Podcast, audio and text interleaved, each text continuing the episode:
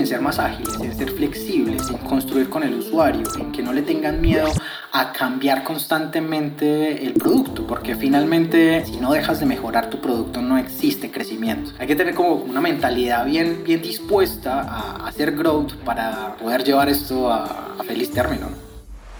Hola, hola, ¿cómo estás? Soy Martín Pizarno y te doy la bienvenida a un nuevo episodio y un nuevo año de Digital Experience by Soho, un podcast sobre la madurez digital de las organizaciones. ¿De qué se trata Digital Experience? Es un espacio para conversar sobre cómo lograr que el diseño impacte significativamente en las organizaciones y sus usuarios. Le hablamos a ustedes, gerentes, líderes e integrantes de equipos digitales.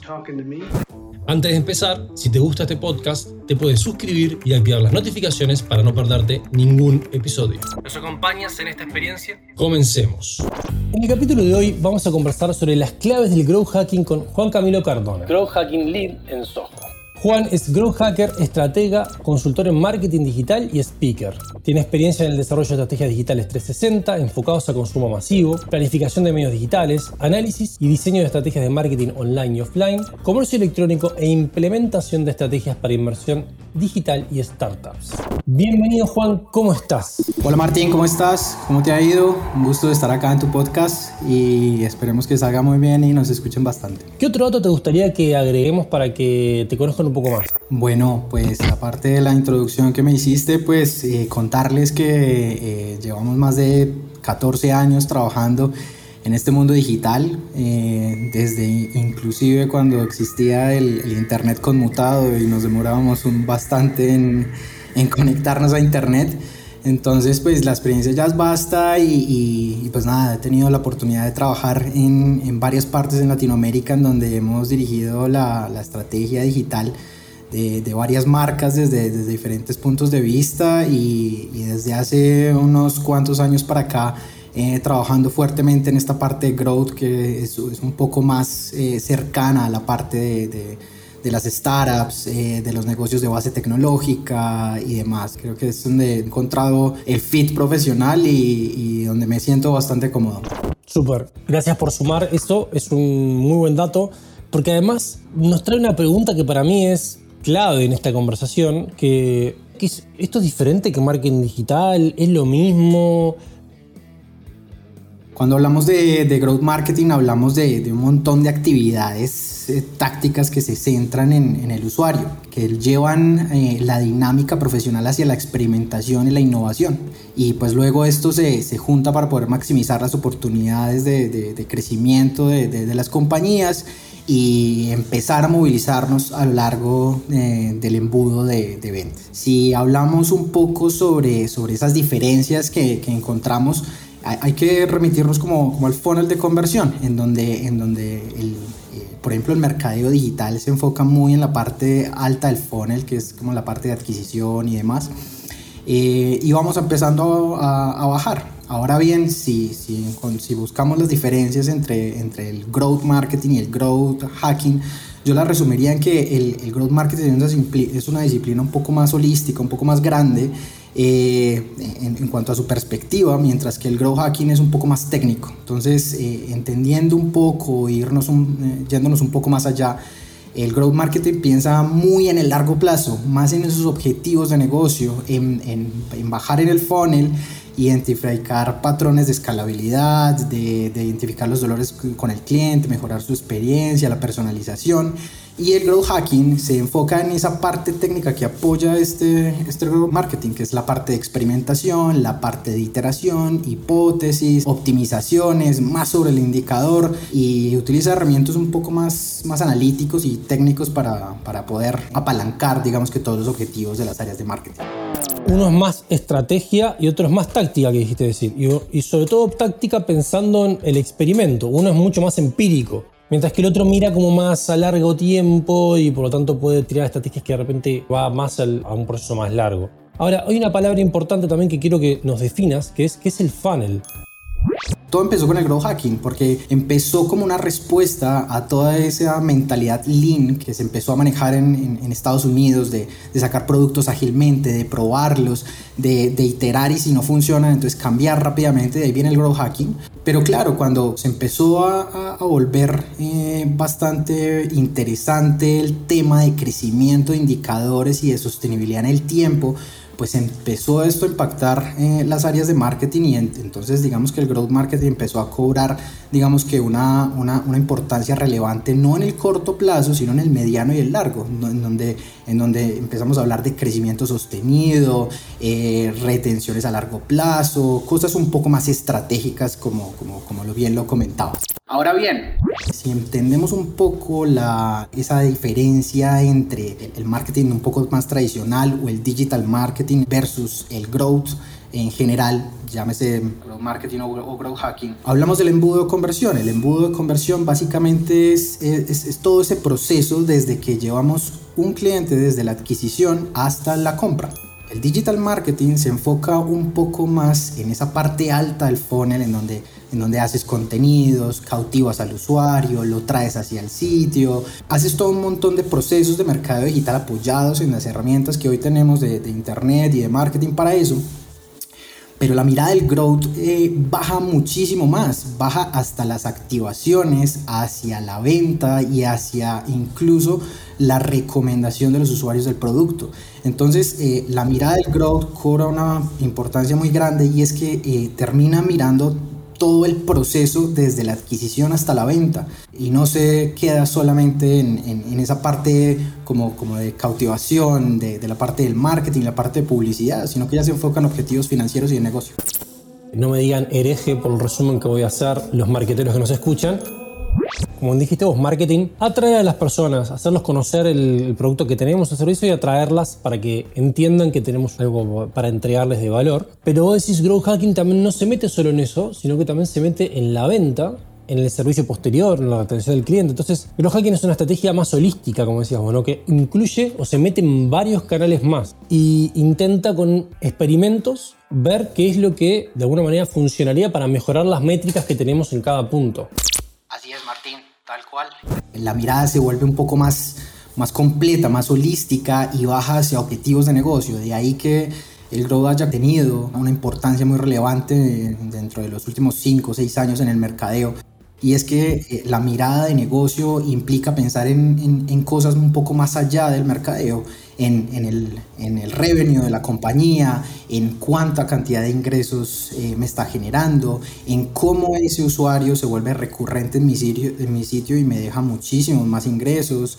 Eh, objetivos estratégicos de negocio que, que claramente eh, y se integran con el resto de los objetivos de la compañía, tanto financieros como estratégicos, comerciales y demás. De, ahí es esa importancia de, de, incluir muchas cosas un poco más, más técnicas y de negocio. Pensando en aquel que de repente está recién escuchando por primera vez el growth marketing, ¿tenés algún caso emblemático, no necesariamente nuestro, sino un caso de ejemplo cuando se usa, cuando se estudia growth hacking, algo que podamos conocer?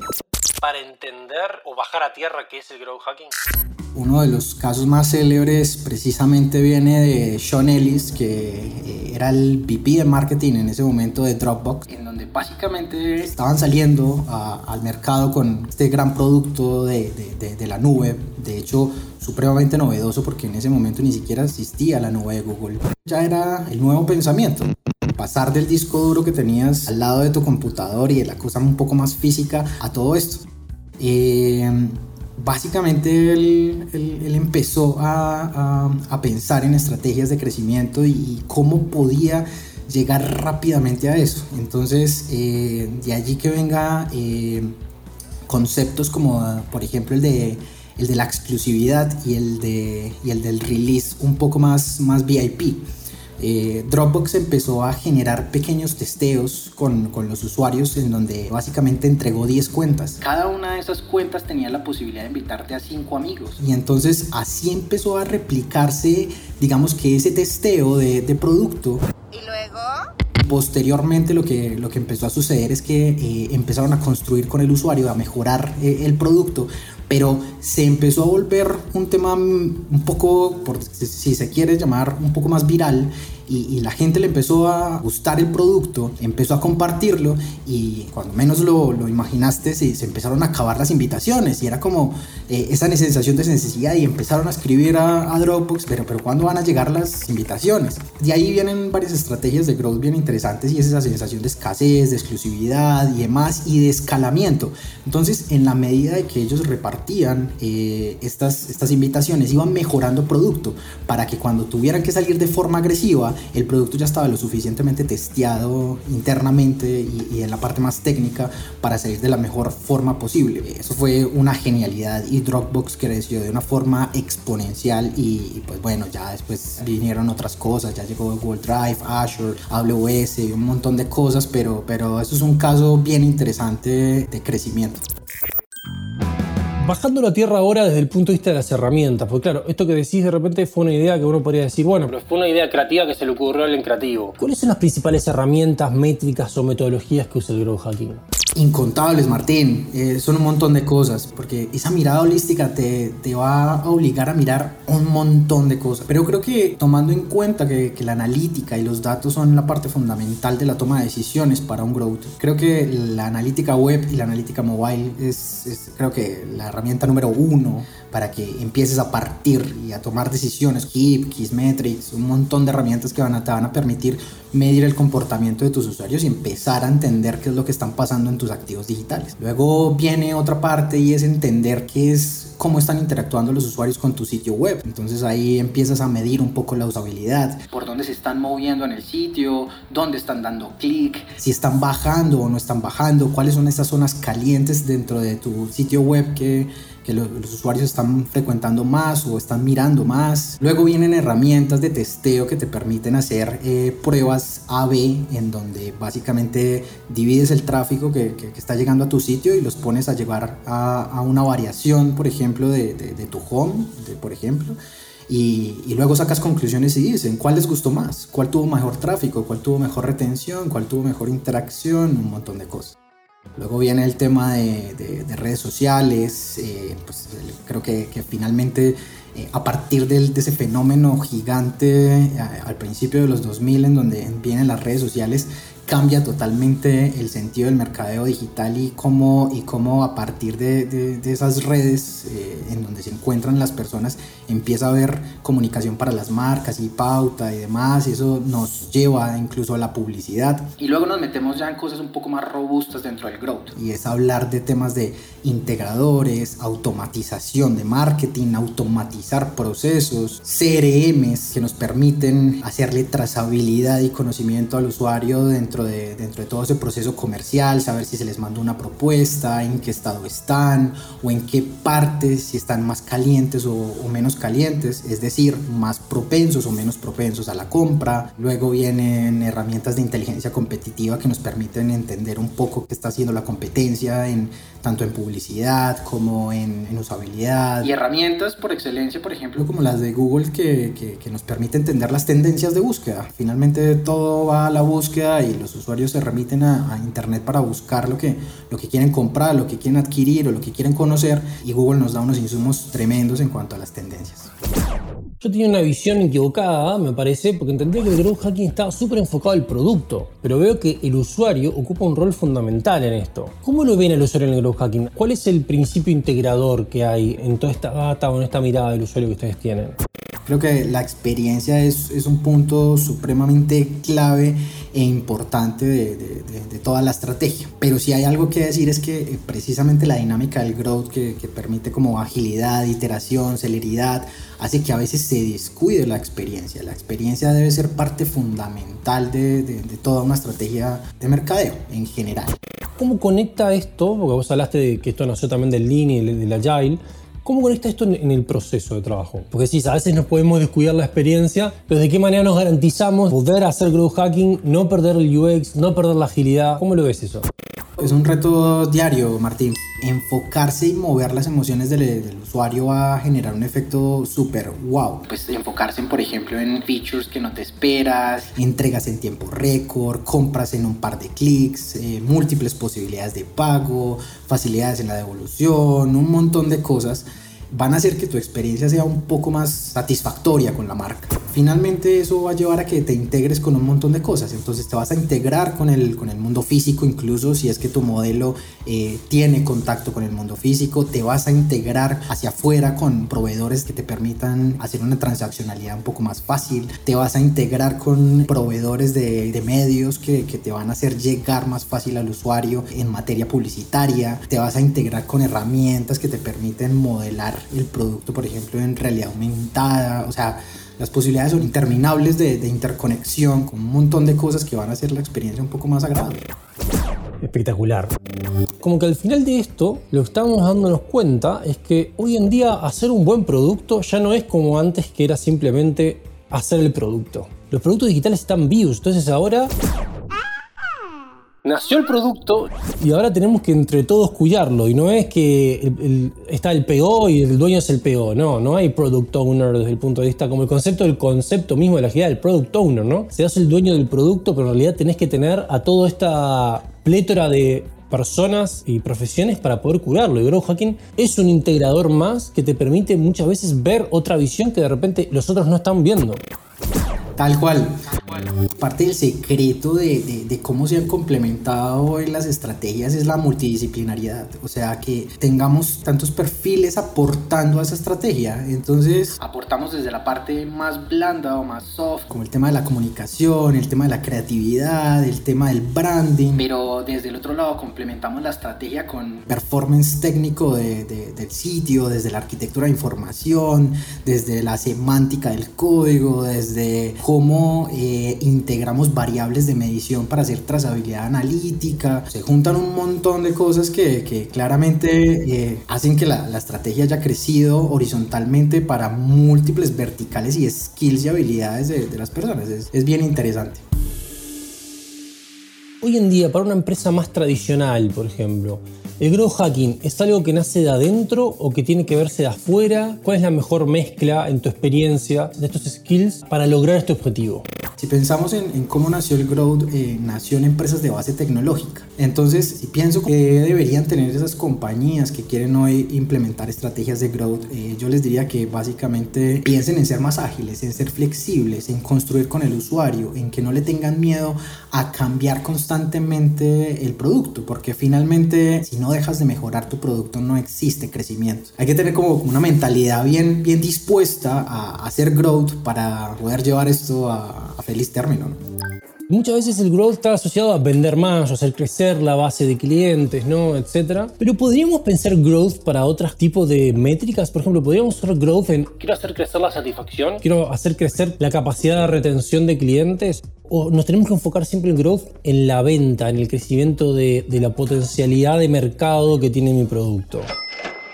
Hay un concepto clave en cuanto a la métrica para los negocios y son sus unit economics. Cada empresa tiene unit economics diferente. Entonces, mientras que para una va a ser vender, ahí vas a medir es la celeridad de la venta. Mientras que en otro tipo de, de productos es más importante es la retención en el tiempo, tipo servicios as a service de que sean por suscripción.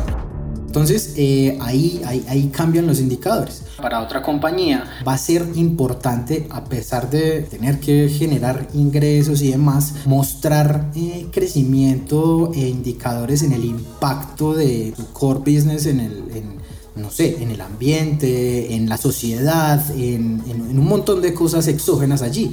Entonces, eh, para mí el crecimiento no se limita, digamos que a esa parte transaccional como tal, sino que, por ejemplo, si ganas por publicidad, lo que más te va a interesar es que más gente vaya y te conozca. Entonces, para mí eh, el objetivo fundamental ahí no pasa por la transaccionalidad, sino que va a pasar es por las visitas. Si están viendo mis contenidos o no, si están enganchados, si se quedan conmigo. Entonces, yo creo que la métrica va a depender del modelo de negocio y creo que no se limitan específicamente a la transaccionalidad, pero creo que la impacta en su mayoría, porque finalmente los negocios existen es para facturar, ¿no? Finalmente este set de herramientas para la audiencia no tiene por qué enfocarse solamente en la conversión o la venta, sino que podemos elegir la métrica que nosotros tengamos ganas de mover finalmente, y estas estrategias nos van a permitir tácticas mover esa métrica, ver formas de hacer que esa métrica se mueva a través de experimentos, para rápidamente deshacernos de ideas malas y mantener ideas buenas. Todo esto el behavioral economics, de cómo generamos comportamientos, está en la base del growth hacking, todo ese tema, ¿no? De, la, de la economía del comportamiento, entender de qué forma pensamos las personas como para poder de alguna manera utilizar eso para generar el comportamiento que estamos buscando. Una parte fundamental de, de, del proceso de crecimiento y de bajar a esos usuarios desde la parte más arriba del funnel, que es la parte de adquisición, hasta la parte de la venta, es entender muy bien su comportamiento. Y aquí viene un, un, tema que es parte fundamental, a veces, a veces hasta, hasta se puede pasar por alto, pero esto tiene una repercusión gigante dentro de la estrategia de growth y es la psicología del consumidor. Entender qué está haciendo el usuario, cuál es el comportamiento por fuera de mi sitio web o, o, o de, mi, o de mi punto comercial con él. Identifico cuál es mi usuario, qué es lo que le gusta, es, es hombre, mujer, qué, que, que, está buscando, eh, qué hace en su vida diaria, en qué momento de, todo ese día a día se puede encontrar conmigo, en dónde puedo yo encajar con mi usuario eh, en algún momento del día y que, que finalmente llegue a donde, donde yo necesito. Creo que es algo fundamental ahí. Tu producto, tu servicio tiene que tener un fit bien interesante en, en las necesidades del usuario y eso básicamente es meterse en un punto específico de de, solucionarle en algún aspecto de su vida, intervenir en el tiempo, en sus quehaceres, en su movilidad, y ahí se vuelve un match tremendo entre, entre, entre ese comportamiento del consumidor y lo que yo estoy vendiendo. Vos sabés que me hiciste acordar, como estabas diciendo esto, a un estudio que salió en el 2021 en Chile sobre los dark patterns, los patrones oscuros de la psicología del consumidor, ¿no? Y cómo muchas veces utilizan eso para generar de alguna manera un incentivo perverso. Eso es algo que tenemos que estar mirando en el growth hacking, tenemos que tener cuidado de eso, tenemos que estarlo mirando o en realidad vamos por otro lado con el growth hacking, como para que también la gente empiece a discernir nuestro campo de accionar. Creo que es parte fundamental de nuestra estrategia, Martín. Si bien nosotros nos pasamos el día a día sobre los activos, sobre el performance, sobre la, la, publicidad, sobre un montón de cosas que pasan en el día a día de los negocios y de las marcas y que básicamente son un hoyo negro porque finalmente terminas llevándote el, en el día a día el, el indicador eh, hay que tomarse un tiempo y detenerse un poco eh, a pensar qué está pasando allá afuera. ¿Cuál es el contexto? ¿Cuál es la realidad? Para no ir muy lejos. La pandemia básicamente cambió todo, cambió absolutamente todo, el comportamiento digital de los usuarios. Entonces, claro, sí, hay un montón de cosas que haces en el día a día, te tienes que enfocar la métrica y todo, pero, pero allá afuera es donde, donde está pasando la realidad y esa realidad afecta a tu negocio. ¿Hay alguna, alguna realidad nueva, alguna nueva tendencia? Hay que nutrirse de eso para poder eh, trasladarlo a, tus objetivos y a la mejora de tu producto. Entonces es, es bien interesante porque hay que juntar lo, lo, que está pasando en la realidad con eh, tu burbuja.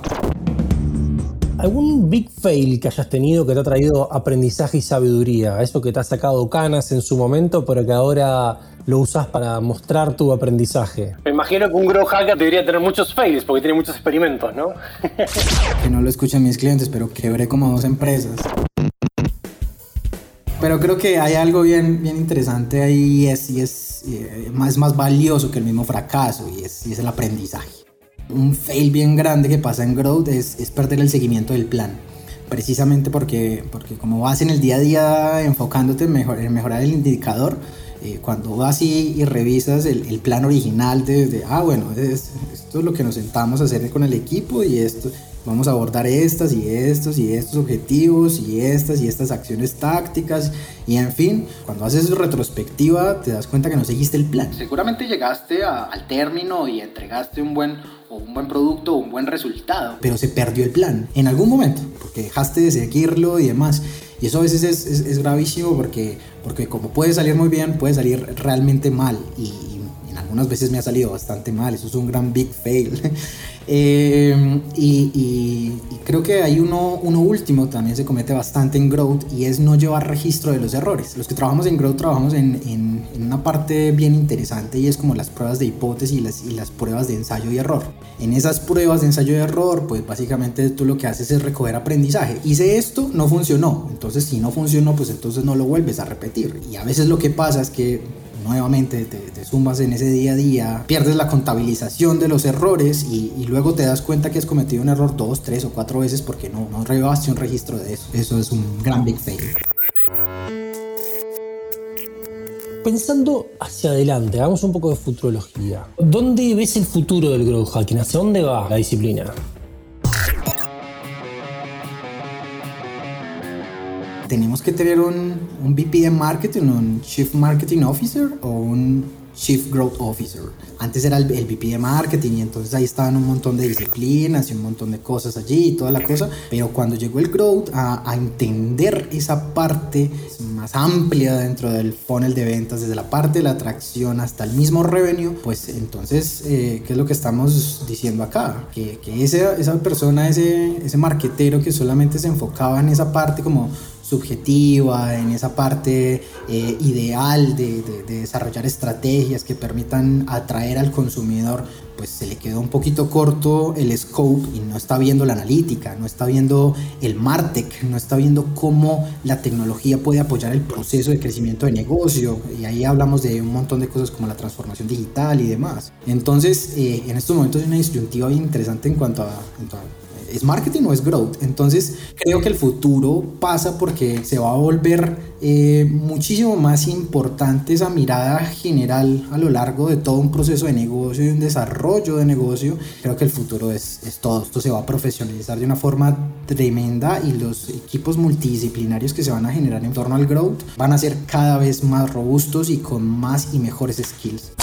Auguro un futuro interesante al menos. Un futuro prometedor te quiero pasar ahora a una parte de nuestro podcast que está inspirada un poco en este mundo donde nació el growth hacking, que le llamamos el 3x3. Tres consejos en tres minutos. Y la pregunta es, si tú dices que darle a este gerente o líder de equipo tres consejos que en tu experiencia son clave para implementar growth hacking en su producto o en su empresa, ¿qué les dirías? Primero que todo, hemos hablado un montón nuestra charla de que esto tiene mucho eh, complemento técnico, de mucha medición, mucha métrica, automatización, marketing, tecnología y hablado un montón de cosas supremamente técnicas al respecto. Pero creo que un consejo clave es que la creatividad marca la diferencia. Creo que la creatividad, la proactividad, buscar cool hunting, revisar tendencias, un montón de cosas, eso explota un poquito la creatividad y los equipos no deben olvidar eso. La creatividad es clave ahí. Lo otro es que el plan sin un objetivo se vuelve solamente un deseo. Hay que hacer un planteamiento estratégico y realista centrar los esfuerzos en, llevar mucha gente a tu sitio, que te conozcan, un, un tráfico segmentado, calificado, pero, pero abundante ahí se, se, juntan temas como el SEO, las redes sociales, un montón de cosas. Hay que ir, hay que ir rápido pero sin prisa, pero, pero eh, de todas maneras eh, mostrando el valor que tiene tu producto o servicio. Algo que, que, le diría a todas las compañías y, y a quien nos escucha es que no dejes nunca de mejorar tu producto o servicio. Siempre un producto está susceptible de mejora y de optimización.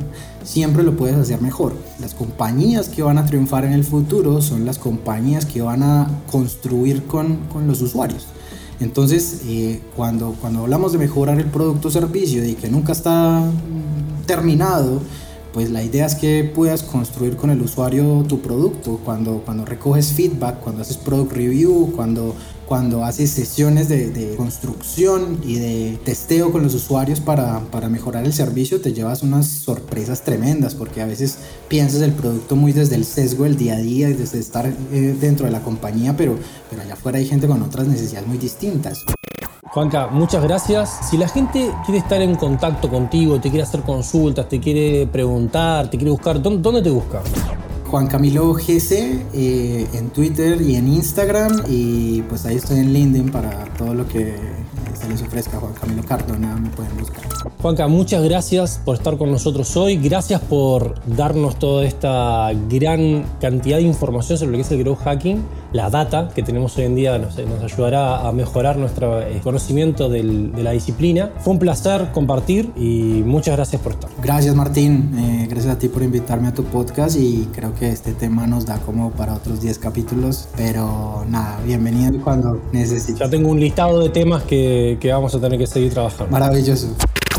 Llegamos al final del episodio, pero antes, si tienes comentarios o si te quieres poner en contacto con nosotros, puedes hacerlo en hola.sojo.cl o seguirnos en nuestro LinkedIn en arroba sojo. Soy Martín Pizerno y agradezco a Delfi Soane, Salva Luca y Juli Cabrera en el equipo de producción y a Ramiro Ruffini en la edición. Y recuerda que si te gusta este podcast te puedes suscribir y activar las notificaciones para no perderte ningún episodio. Nos escuchamos en un nuevo Digital Experience. Con Ishiwa.